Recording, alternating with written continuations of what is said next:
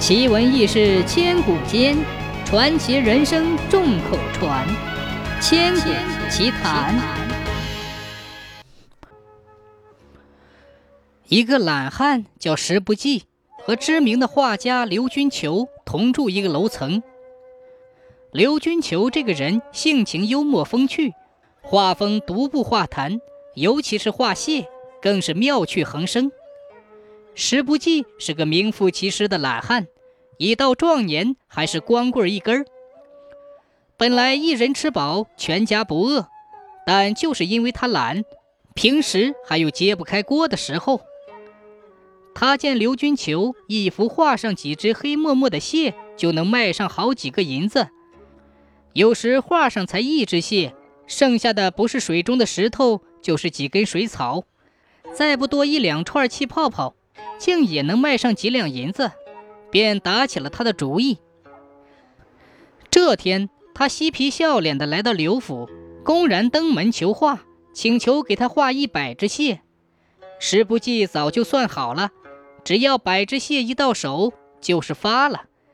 那时鸡鸭鱼肉、山珍海味应有尽有，真是一脚跌进了快乐的日子里。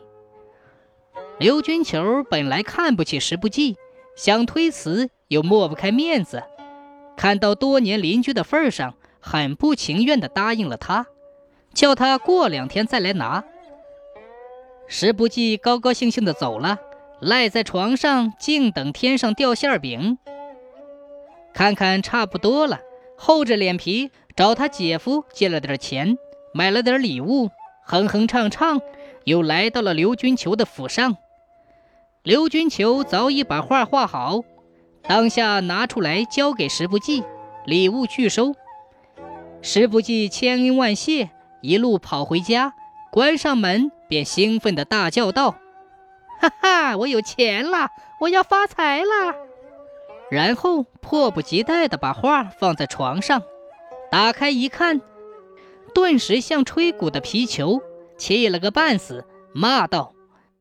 奶奶的，比我还懒！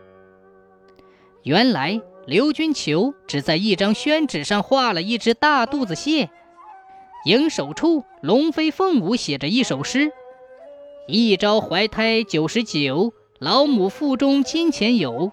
赠与师兄慢慢等，懒睡醒后耳在愁。”